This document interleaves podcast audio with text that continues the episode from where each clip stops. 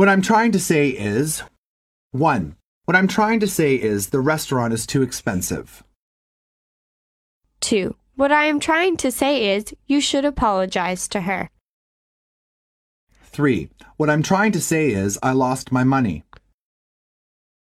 4. What I'm trying to say is I think she has become a lot more outgoing.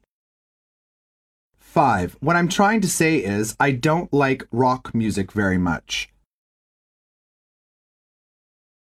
Dialogue 1. It's 11:15 already. I have to be at work at 7:30 tomorrow morning. Oh, come on. We have time for another beer, don't we? What I'm trying to say is I would like to go home now. Dialogue 2. Anna, how do you like this apartment? It's very inexpensive. Yes, but it needs some repairs to the bathroom and the kitchen. Well, it's not a new apartment, but it's okay if we move in here. What I'm trying to say is I do not want to live in this apartment.